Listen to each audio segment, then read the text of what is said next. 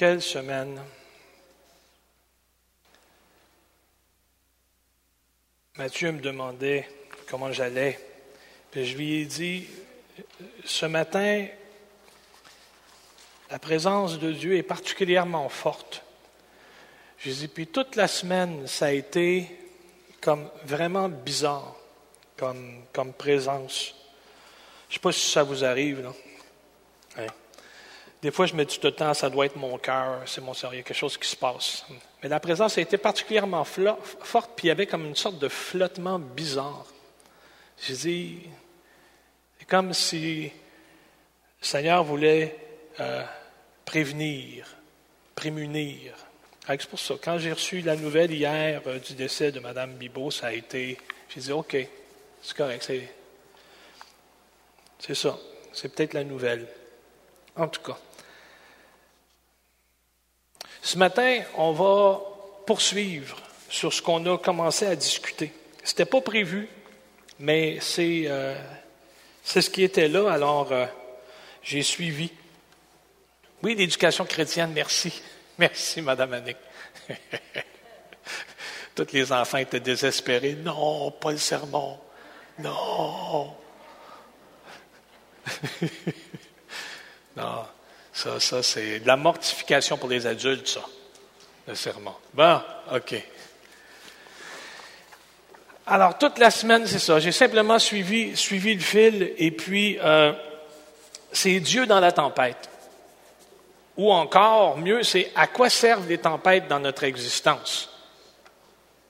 Avez-vous déjà été dépeigné par une, par une tempête? Levez la main. Hein? Ouais? Les autres, vous n'avez jamais été décoiffés par une tempête. Bon, mis à part les chauves, là. Hein? Oui, c'est, non, ok, c'est ça. Alors, écoutez, on va faire une lecture qui est particulièrement longue, mais je tiens à la faire, ok? Et puis, on va commencer le sermon, puis j'abuserai pas. Si je vois que je manque de temps, on va le reprendre la semaine prochaine. Ok? Dieu voulant, on va être encore là pour, pour, pour le recevoir. Ok? Alors, le livre des actes. 27e chapitre, les versets 13 à 32. Comme je vous dis, la lecture est un peu longue.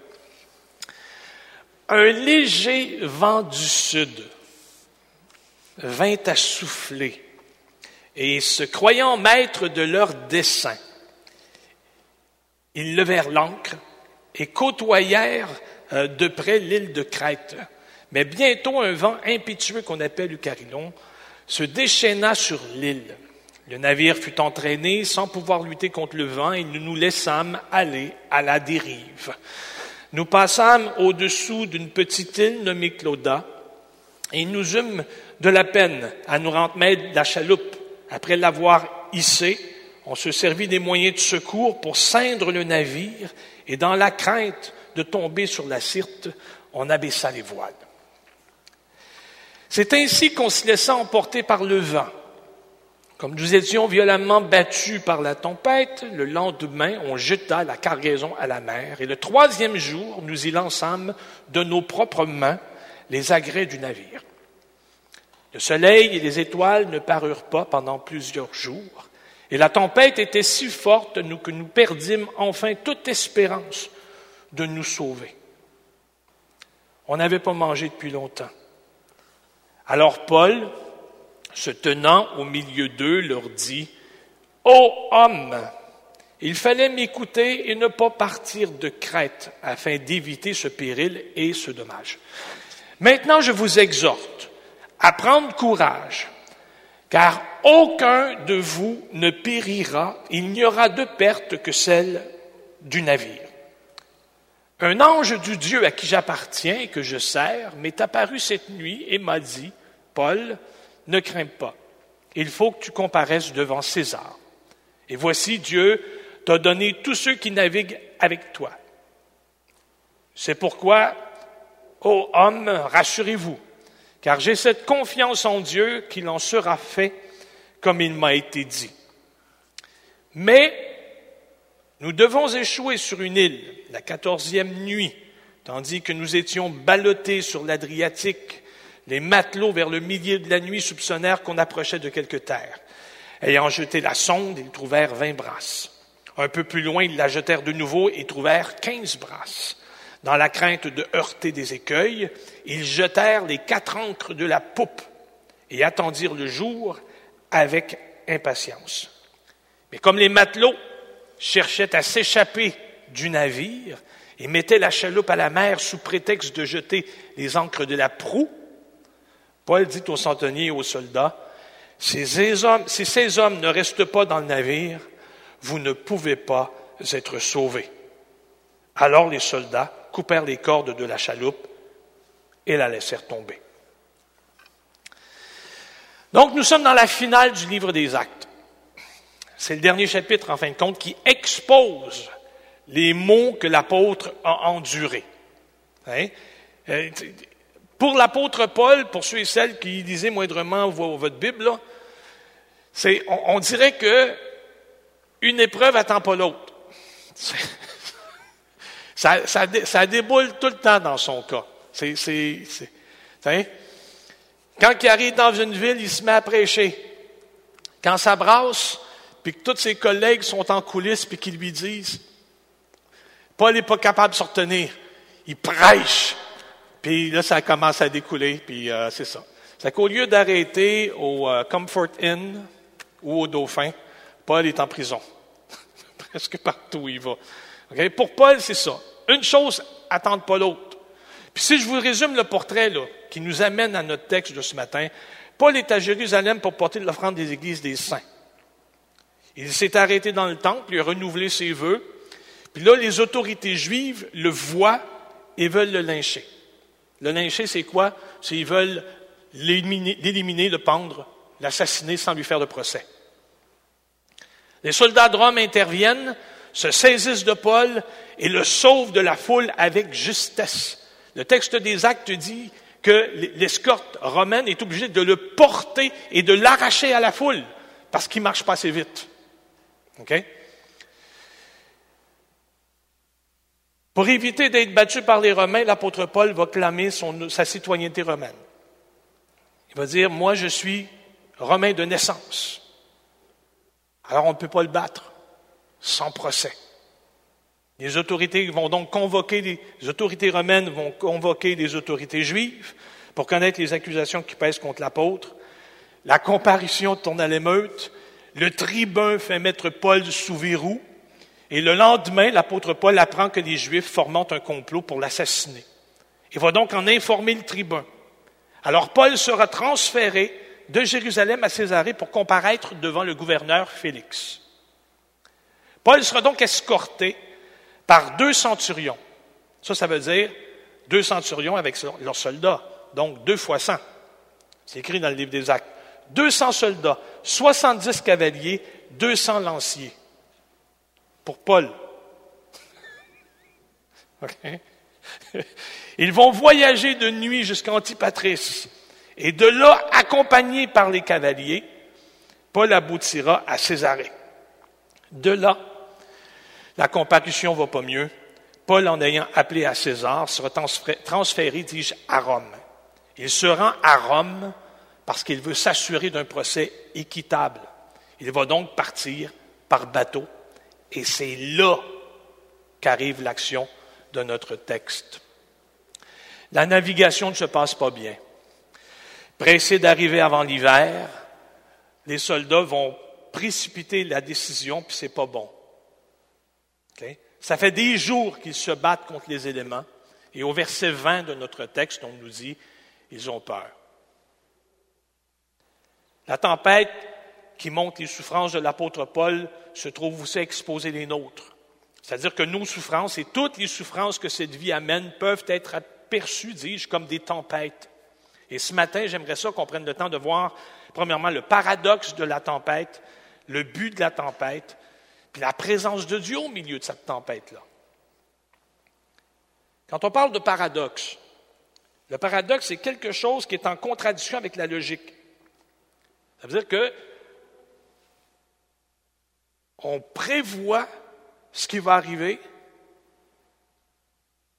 c'est tout le contraire qui advient. Mais c'est pas supposé donner ça. J'ai planté des citrouilles. C'est pas supposé donner des tomates. C'est écrit sur le papier. Hein? Citrouille, mauvaise graine dedans. Un paradoxe, OK? Au lieu d'une erreur. L'apôtre Paul, au verset 22, va dire à l'équipage N'ayez pas peur, personne ne périra, je comparaîtrai devant César, un ange de Dieu auquel j'appartiens me l'a dit, personne ne mourra, la seule perte sera celle du bateau, alors prenez courage. Luc va rapporter que dans les versets 30 à 31, je vais voir si je n'ai pas manqué quelque chose. C'est ça. Luc va rapporter dans les versets 30 et 31 que les marins, malgré ce que Paul vient de leur donner comme prophétie et comme, message de Dieu pour leur survie, malgré ça, les marins ont peur. Alors, ils manigancent de quitter le navire avec la chaloupe et Paul le découvre en avertir le centurion, puis les soldats, puis il va leur dire, s'ils sortent, vous n'êtes pas sauvés. C'est remarquable que Paul ne dit pas, s'ils partent, nous ne sommes pas sauvés. Non, Paul lui a dit, je comparaîtrai devant César. Alors, s'ils partent, vous périrez. Pourquoi Paul dit ça? Hein? Il fait simplement leur dire que vous et moi, nous ne sommes pas marins. Vous êtes soldats, je suis faiseur de tente. Il n'y a personne qui sait conduire un navire au milieu d'une tempête. Alors s'ils ne restent pas, nous on périt. Ils doivent rester. Il y a deux choses à noter dans ce que Paul va dire. C'est que Paul est certain, on est toujours dans le paradoxe de la tempête, Paul est certain que Dieu lui a parlé. Puis malgré cette certitude-là, il est convaincu que si les marins quittent le bateau, les gens ne seront pas sauvés. Alors, le problème est bien souvent que nous nous disons dans la tempête que c'est soit Dieu ou soit nous. Quand on vit le malheur, on se dit c'est l'un ou l'autre. Ça ne peut pas être les deux. C'est soit que Dieu est en charge, et alors moi je suis spectateur. Je ne peux rien faire. Mes décisions ne comptent absolument pas. Ou soit mes décisions comptent et Dieu décide de limiter son pouvoir d'intervention, alors il ne sert à rien. C'est toujours l'un ou l'autre. Et ici, l'apôtre Paul nous montre que non, non, non, non. Dans la tempête, c'est 100 des deux bords.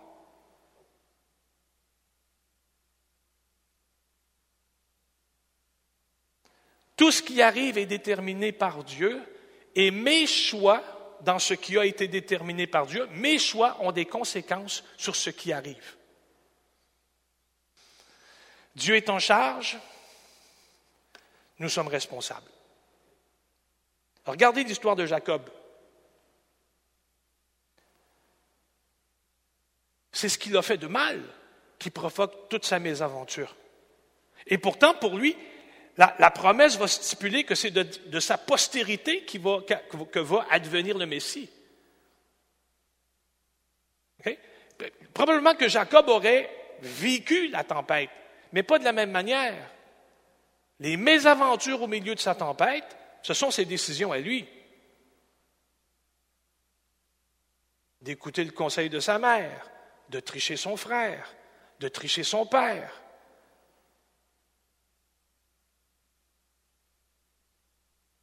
Ce que Jacob a fait de sa vie, ce n'était pas bon. Ce n'était pas voulu par Dieu.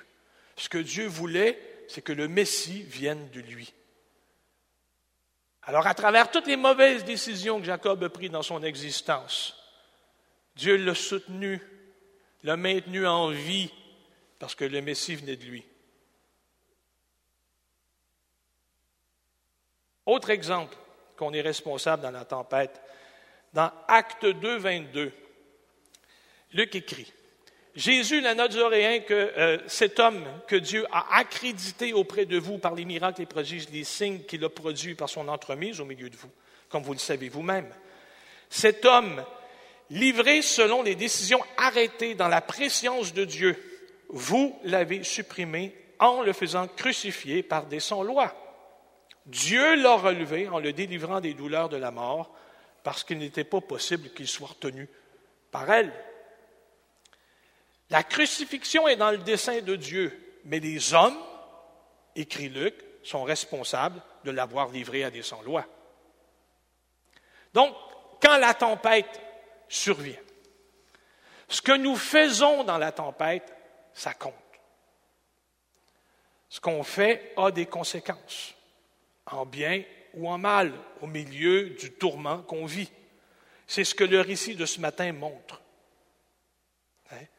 Ce n'est pas hors contrôle. Le vent souffle, mais Paul sera à Rome. Et son comportement dans la tempête compte. Pour que ce soit plus clair, ici l'apôtre Paul ne se comporte pas comme Jacob s'est comporté au milieu de cette tempête. C'est pas que Jacob n'avait pas connaissance ou n'avait pas de lien avec le Père ou avec, Dieu. Hein? C'est quand même lui qui a vu l'échelle. C'est quand même lui qui a été assuré de la protection divine. Puis Dieu a dit, oui, oui, je suis avec toi dans ton voyage. Il a quand même continué dans sa mauvaise ou dans ses mauvais, mauvaises décisions. Quand les plis sont pris, des fois, on a de la misère à sortir des ornières. Toujours est-il, le comportement compte. Peut-être que ce matin, tu dis, moi, je suis désolé, mais j'embarque pas. Moi, je suis en charge de ma vie. Je suis en charge de ma destinée.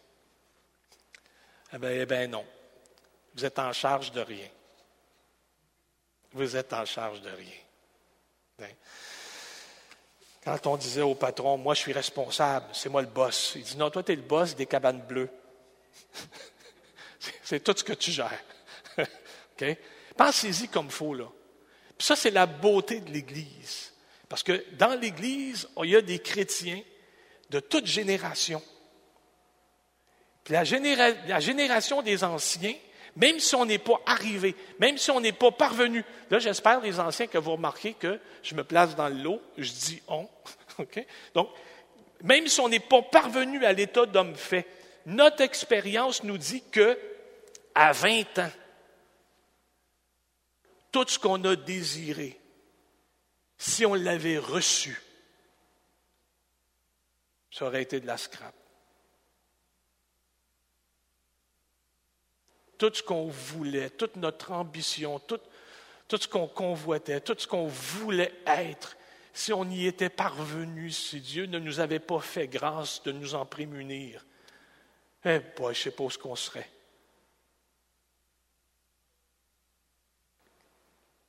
mauvais choix de carrière, mauvais choix d'épouse. Dieu dirige, Dieu console, Dieu garde, Dieu a un but. Il m'a protégé de mes 20 ans. Puis comme il avait absolument besoin d'aide, ben, il m'a fait marier Hélène. Ça, ça l'a comme, ça l'a rassuré au possible. On rêvait, puis on voulait plein de trucs qui n'étaient pas bons. Si Dieu n'était pas dans notre barque, on aurait été à la dérive, c'est sûr. Mais si je reviens à mon texte, pour Paul, dans Tempête, c'est pas compliqué, c'est les deux 100% pour les deux parties. Paul, au milieu de sa tempête, il est calme et il va prendre les bonnes décisions. Parce que non seulement a-t-il écouté, entendu la voix de Dieu, mais il va la chérir.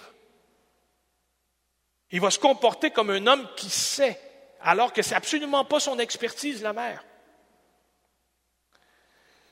Le but de la tempête.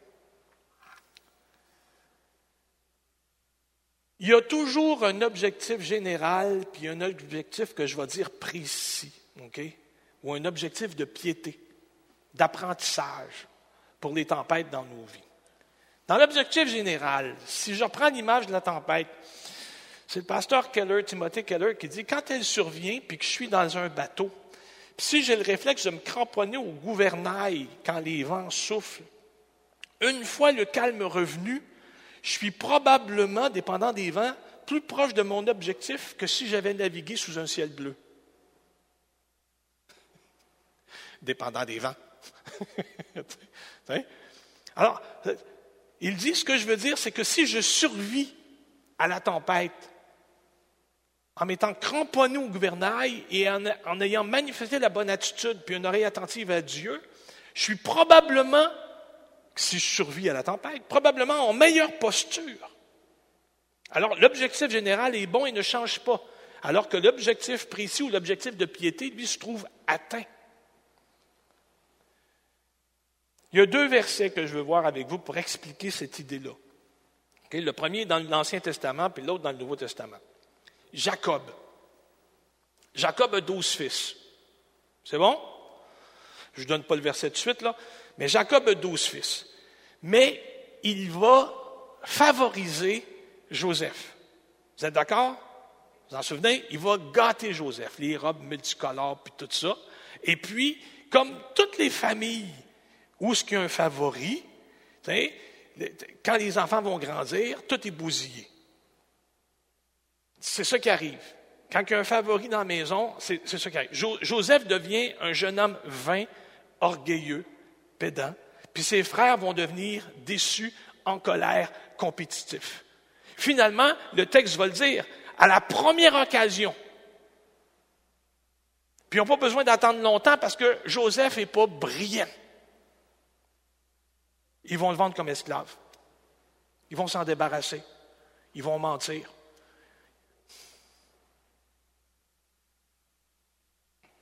Ils vont s'en débarrasser. Joseph va travailler fort. Malgré la prison, tous ses malheurs, il n'y a absolument rien qui va pour lui. Faveur et désappointement sont le lot de son existence. La source de tous ses malheurs, c'est sa vente comme esclave, puis c'est lui qui l'a causé par son arrogance. En exil, il va combattre pour s'en sortir. Et au final, Joseph va sauver des nations de la famine, dont sa famille. Et même Jacob va retrouver la splendeur que Dieu lui réservait comme prince.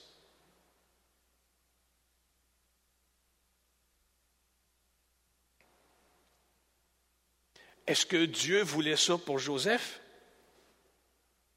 Non. Est-ce que Dieu voulait, par Joseph, amener le salut aux nations et à sa famille? La sauvegarde? Oui. Mais le chemin que lui, comme individu, a pris au milieu de ça, ça a été tortueux par sa faute. Pleinement responsable. Paradoxe. Joseph est voué à la prison, puis il finira père de Pharaon.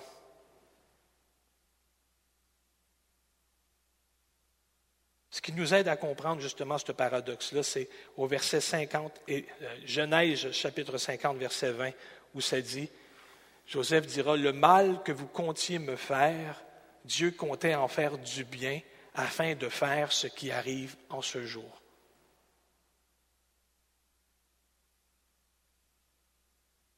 Est-ce que Joseph, au final de l'exercice, est-ce que Joseph a été tenté dans son cœur de réserver à ses frères le même traitement qu'on lui a fait?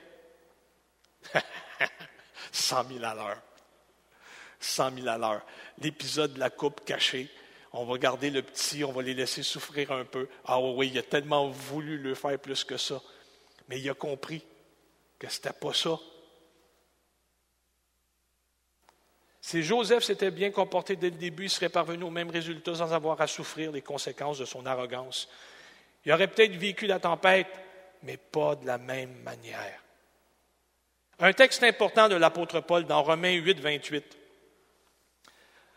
Nous savons du reste que tout coopère pour le bien de ceux qui aiment Dieu, de ceux qui sont appelés selon son projet. Et notez que Paul n'a pas écrit que toutes choses sont bonnes. Non, non, non, non, non. Il écrit que tout coopère pour le bien de ceux qui aiment Dieu. Au final, on va toujours se rendre compte que Dieu a tout utilisé pour son but final qui est le bien, même nos mauvaises décisions. Son plan pour nous, pour notre entourage, va aboutir. Et nous déterminons, si on peut le dire ainsi, euh, le chemin qu'on va parcourir au milieu de nos tempêtes. Dieu utilisera le mal pour son objectif. C'est comme si Dieu travaillait avec le matériel qu'on lui donnait. Joseph a vu la logique divine s'accomplir pour sa vie. Il a vu l'accomplissement, il, a vu, il a vu le salut de son père, il a vu le salut de sa famille, il a vu le salut des nations. Il a vu que son plan installé en Égypte avait fonctionné pour prémunir les hommes de la famine. Il y a des hommes qui vont voir ça arriver dans leur existence, puis pour la plupart d'entre nous, on ne le verra jamais. On ne le verra pas ça. On est comme les héros de la foi dans Hébreu 11, dans la deuxième partie. Ceux, qui sont morts en martyr puis qui n'ont jamais vu l'accomplissement de ce qu'ils avaient espéré, prié puis travaillé en Dieu.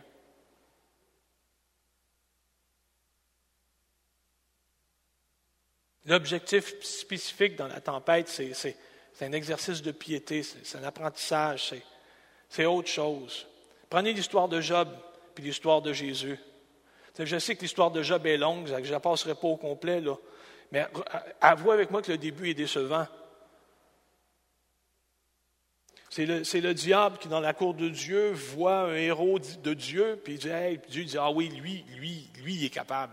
Le diable, il dit, ben, non, il n'est pas, pas, si capable que ça. Donne-moi cinq minutes avec lui. J'ai dit, OK. Puis Job n'a pas flanché. Puis le diable, il dit, oui, mais c'est parce qu'il te sert par intérêt. Si vraiment il va à fond, là, il va tout lâcher. Hein?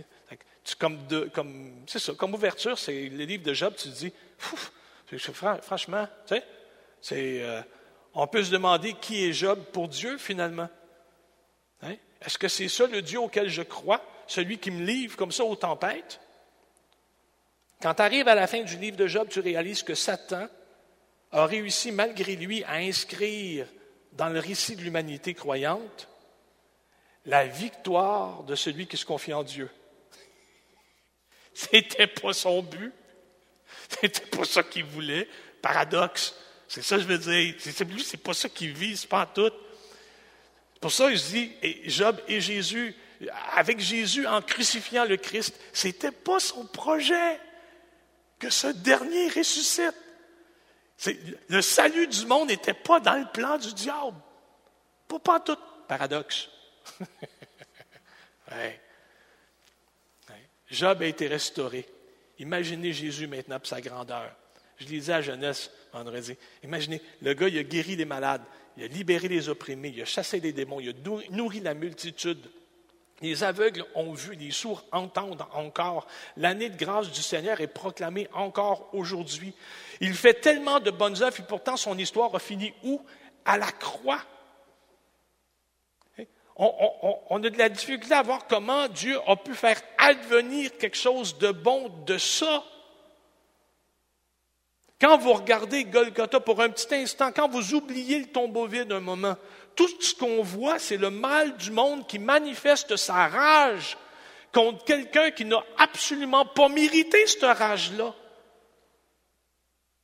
Dieu s'est saisi du moment pour exposer le salut de l'humanité et même du monde créé. La tombe, la résurrection, la gloire.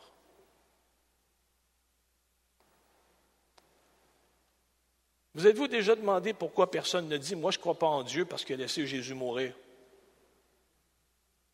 C'est parce que tout le monde connaît l'histoire. Tout le monde sait que Dieu l'a fait pour eux.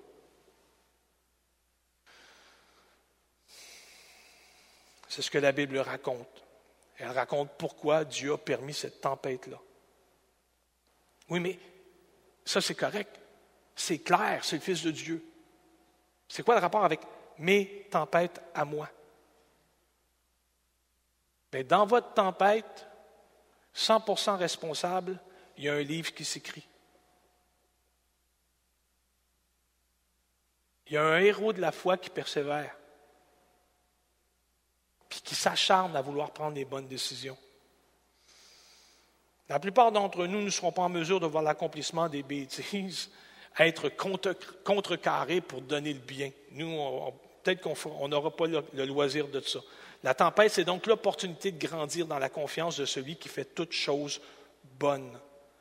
Au verset 34, le verset, l'apôtre Paul dit, je vais encourager ses compagnons de voyage. Il dit, je vous invite donc à prendre de la nourriture car il va de votre salut. aucun de vous ne perdra un seul cheveu de sa tête. Personnellement, je serais hyper content juste avec ma vie. Mais s'il faut que je sauve ma mise en pli en plus, là, c'est comme moyen d'or. Dieu va jusque-là. Paul est en charge au milieu des vents parce qu'il sait qu'il se rend à Rome. Il sait que c'est Dieu qui mène et que c'est lui qui est responsable. C'est que Paul, lui, est responsable. N'oubliez pas que Luc fait partie du voyage aussi. C'est Luc qui écrit ça, là. Puis je suis convaincu qu'il n'a pas pu faire autrement que de se rappeler ce qu'il avait écrit dans son évangile au 21e chapitre, verset 18, où il dit Pas un seul cheveu de votre tête ne sera perdu. Texte important. Par votre persévérance, acquérez la vie. Ça, c'est la NBS. OK? Dans la Martin et la Osterwald, ça dit Par votre persévérance, possédez votre âme. Ou possédez votre âme par votre patience. Posséder son âme. Savoir, connaître qui je suis. Savoir et connaître qui est là, à mes côtés. Savoir et connaître où je m'en vais. Savoir et connaître pourquoi je suis là. Posséder votre âme au milieu de la tempête. Si tu vis pour ton travail, c'est ton travail qui te possède. Quand tu le perds, tu perds tout. Si tu vis pour le romantique puis pour le sexe, alors le romantique puis le sexe te possèdent. La journée où tu pognes plus, en québécois, où tu arrêtes de séduire, t'es fini. Tu possèdes pas ton âme. C'est tes passions, c'est tes pulsions qui te mènent. Si Dieu n'est pas tout ce dont tu as besoin, tu, tu possèdes rien. Peu importe ou, n'importe qui, n'importe quoi. Si, tout ça a la place de Dieu dans ton cœur, tu ne possèdes rien, tu ne possèdes pas. C'est le reste qui te possède. Saint Augustin a écrit, OK? Seul l'amour de l'immuable te prodiguera la tranquillité. Dans notre texte, l'apôtre Paul possède son âme pour la vie. Il sait où il va, c'est son troisième naufrage. Comment ça va être l'expérience? Quand la tempête te frappe, et c'est habituellement parce que tu mettais ta vie ou ta passion avant lui. C'est souvent ça. Quand la tempête te frappe, tu mets tout ton investissement, tout ton espoir, tout, ton avenir dans tes épargnes. Il y a un crash boursier. C'est parti.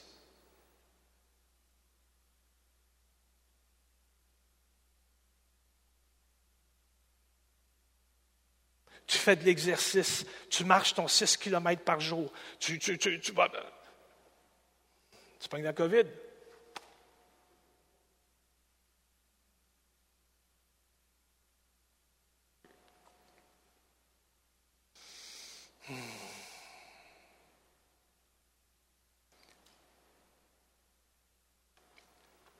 Soudainement, l'adversité te frappe, s'élève, tout s'écroule, puis tu te dis Waouh, ma carrière est finie.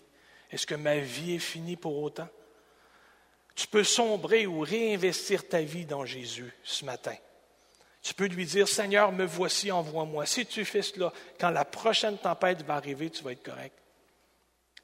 Et la persévérance au milieu de tes vents est primordiale. Si vous me permettez, je suis dans mon temps. Troisième et dernier point. Présence de Dieu dans la tempête. La souffrance ne te rend pas automatiquement une meilleure personne. Vous savez, vous comme moi, que tu peux sortir d'une tempête amère, victime, et tu plus pareil. D'autres vont sortir de la tempête transformés pour le mieux. Il y a un beau proverbe que, j'ai trouvé qui est vraiment superbe. Ça dit, c'est le même soleil qui fait fondre la cire et qui durcit l'argile. La même expérience peut construire quelqu'un ou démolir l'autre. Et Paul l'habitude de sortir de ces épreuves complètement transformées. Et vous et moi, la, vie de l'apôtre Paul est étalée dans le livre des Actes. Puis on, voit, quand il dit qu'il souffre, qu'il y a une épine dans la chair, puis qu'il se met à prier. Puis qui a intercédé, puis qui a vraiment lutté en prière, jusqu'à ce que Dieu lui dise, ah non, mais là, ma grâce te suffit. Mais il a lutté jusqu'à temps de recevoir une réponse. Dans les tempêtes, il luttait. Quand le malheur vient, trahison relationnelle, problème financier, tu peux peut-être penser puis dire Waouh, Dieu, m'a abandonné, ça n'a pas d'allure, je suis puni. Que, que j'ai fait? Dieu n'est pas bon. Dieu ne se soucie pas de moi. L'apôtre Paul n'a jamais réagi comme ça. Quand il dit sa vision aux marins puis à l'équipage, aux soldats qui est là, il dit un ange du Dieu que je sers. Ça, c'est quelque chose, là. L'apôtre Paul est le serviteur du Dieu Tout-Puissant, puis il est au milieu de l'Adriatique en pleine tempête, puis tout le monde craint, craint pour sa vie. Il est dedans, là un ange du Dieu que je sers. Il va donc utiliser le langage de l'alliance. Quand Dieu fait alliance avec son peuple, il dit, je serai votre Dieu, vous serez mon peuple. OK? On ne se présente pas mutuellement en disant, voici mon épouse, voici mes filles, à moins d'avoir au préalable fait une alliance. C'est volontaire. C'est décisionnel. Au milieu de la tempête, l'apôtre Paul va professer, Je suis à lui, il est à moi. Il m'aime, il s'est engagé envers moi. Nous, quand les choses tournent mal, on dit, hum, j'ai péché, il me punit. C'est quoi le rapport? Si tu crois vraiment que tu as péché et qu'il te punit, mais reprends-toi, repens-toi de penser qu'il te punit. Souviens-toi que souvent de fois, c'est les conséquences de ce que tu viens de faire. Ça demande deux fois pardon. Enlève-toi, peigne-toi, puis marche.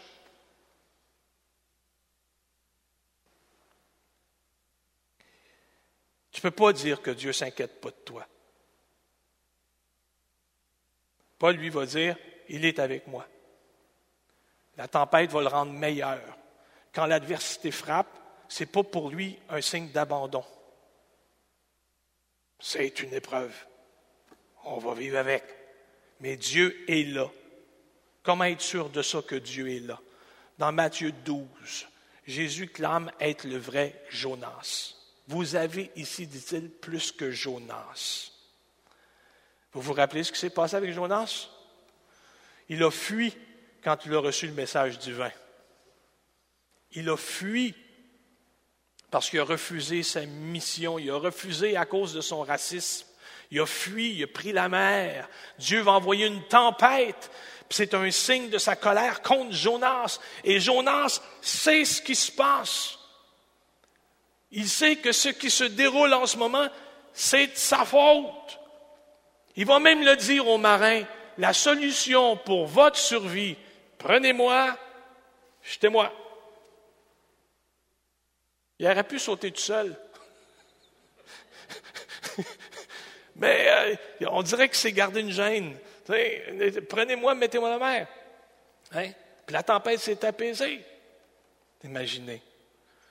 Quand Jésus, l'ultime Jonas, agit, il te dit à toi ce matin, il y a une tempête qui vient, une tempête que tu mérites. Mais il dit, si tu crois en moi, si tu crois que je prends cette tempête sur moi pour toi, tu seras sauvé.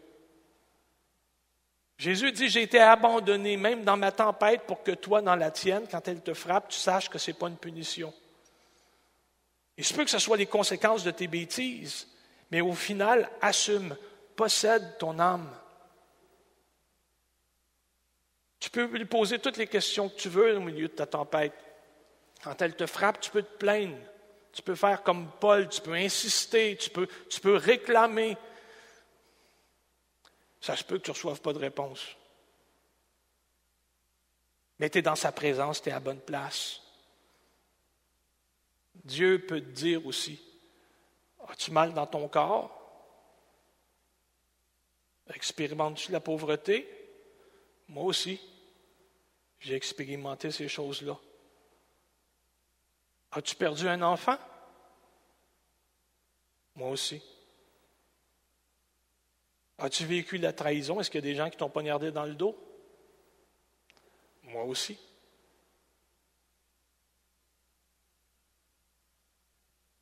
Es-tu dans les dettes?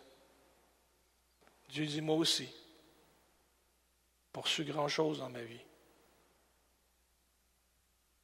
Il a vécu toutes ces choses pour te dire qu'il est avec toi dans la tempête. Il te dit, investis en moi, crois en moi, parce que la tempête a deux objectifs. Mon plan va s'accomplir. Comment veux-tu que toi, il s'accomplisse dans ta vie? Possède ton âme. Reste près de moi. Cherche ma face. En attendant, tu dois réaliser que tu es dans sa main. Quand tu réalises que Jésus est ton bateau, tu peux sourire à tempête. Jésus n'est pas seulement celui qui dort à la proue de ton bateau, c'est celui qui est ta barque. C'est le rocher sur lequel Dieu t'a placé pour que la tempête ne t'emporte pas. Amen. Amen. Je vous invite à vous lever, s'il vous plaît.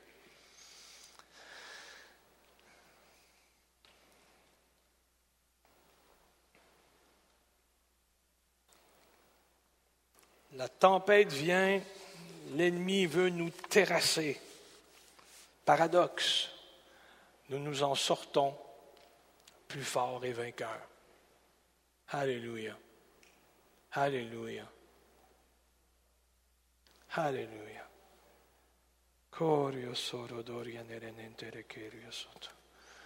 Alléluia.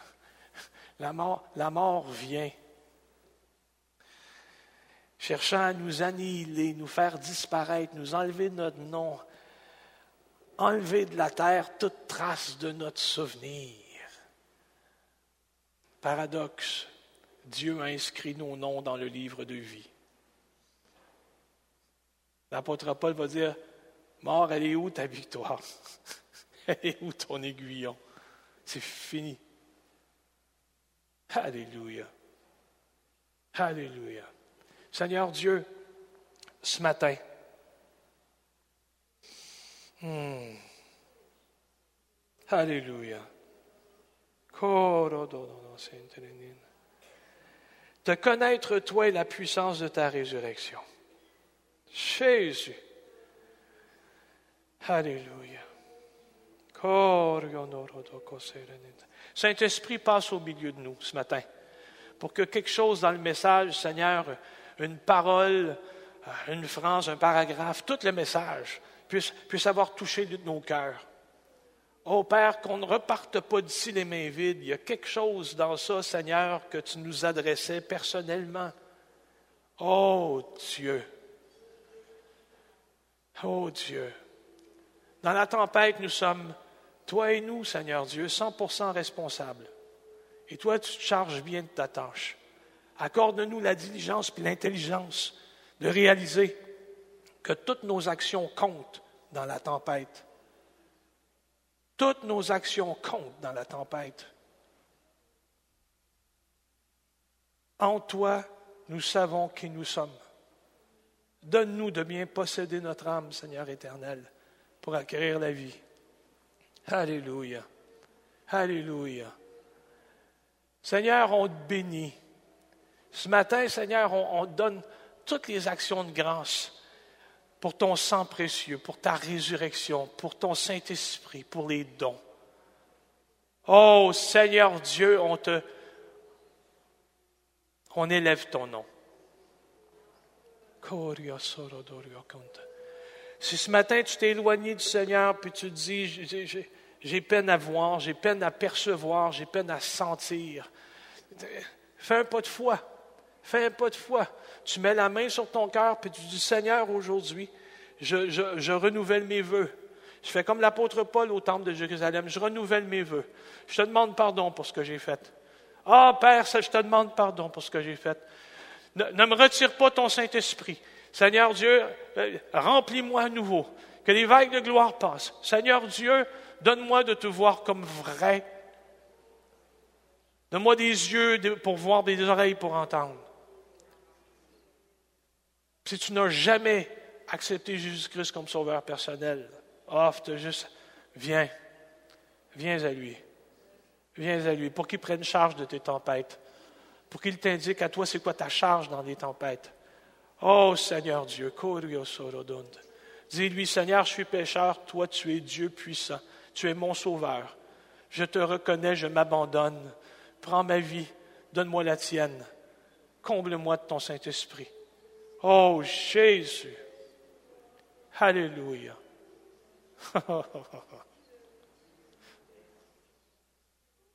Alléluia. À toi la gloire, ressuscité. Sois béni pour ta présence, pour ta parole. Merci. Alléluia. Allez, dans le nom de Jésus, soyez bénis. Prenez le temps de vous saluer de loin. Merci pour votre patience. Alléluia.